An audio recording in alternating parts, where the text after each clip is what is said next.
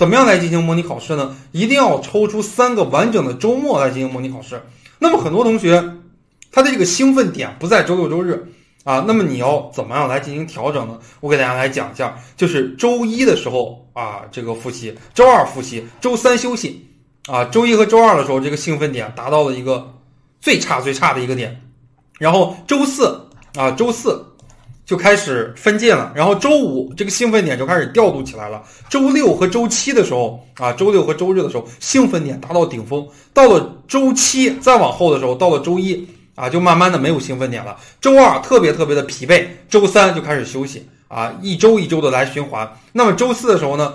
哎，稍微有一点点小兴奋了。周五兴奋点调的就不错了。周六和周日兴奋点达到顶峰，不停的来进行循环啊，来重复。大家听这个课的时候，应该距离考研至少还有十几周的时间吧，十周左右的时间，就是意味着你距离考研可能还有七八十天左右的这样的一个时间，你完全有这个时间，完全有这个功夫来进行循环。那么心理学研究表明啊，人的周一到周五和周末的精神状态是很差别是很大的。我们习惯了周末来进行休息，所以说我们周末整个的精神状态不是特别的好，非常的疲惫，非常的散漫。但是考研的话呢，就是在周六周日这两天来进行的，所以说你要提前调节自己的这个兴奋点啊，最好是周三休息，周四周五开始调啊，周六周日给自己达到一个顶峰，需要你一段时间的来模拟。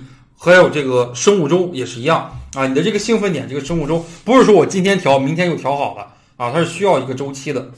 第二，严格按照这个模拟考试的时间来进行，建议模拟考试的次数，我建议是三次。那么至少至少，如果你复习的比较晚了，至少不少于两次。第一次是在国庆期间进行啊，第一次你是发现问题。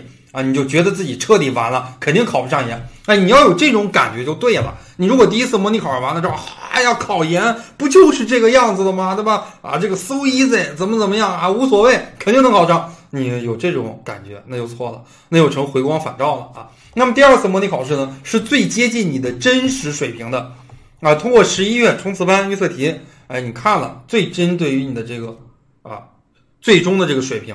最后一次模拟考试定在十一月底或者是十二月初是最好的，找差距啊，做一些最后的冲刺，了解一下自己哪儿不足啊。模拟的话用真题来模拟，建议大家就是一七啊、一八、一九啊，或者说这这几年的这个真题，最近几年的真题来模拟就行。就像我们高考似的，不是有五三高考吗？对吧？五年模拟啊，五年真题，三年模拟，那个模拟题不要做的太多。大家政治也好，英语也好，专业课也好。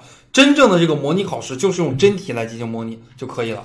后边给大家讲了，严格按照考研的时间，第一天八点半到十一点半考政治，下午两点到五点考英语。每年有很多辛苦的学员，还不是辛苦的学员，真的就是没带脑子啊！两点半到了考场了，老师说对不起，你迟到十五分钟了，不能进。结果跪在那跟老师哭啊，何必呢？啊，何必呢？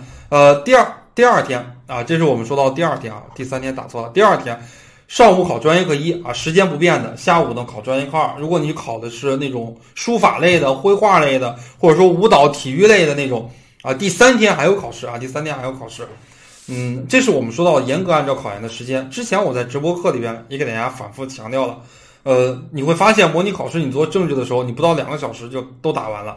但是真正考研的时候，你会发现自己三个小时时间都不太够啊。这就是模拟考试跟正式考试的区别。很多同学在模拟考试的时候。选择题答特别认真啊，这个政治的话，在答大题的时候，一看中国的社会主义政治嘛，这道题定位我懂，一二三，简单一写，写了三行，然后一对答案，哎，你看我很我很牛，我很厉害，果然这道题考的就是中国的社会主义政治，就是一二三点，一对答案完了。但你在正式考试的时候，你能写一二三这三点吗？政治随便一小问，你要答满满当当的一张纸，这么大的一张 A4 纸，你要满满当当的写这么十多行，都要写满了。那那么跟你平时是不一样的，这就是为什么造成了平时模拟考试的时候，大题你不写，随便翻一下答案啊，那么到最后你考试的时候啊，你写不完，一个非常重要的一个原因。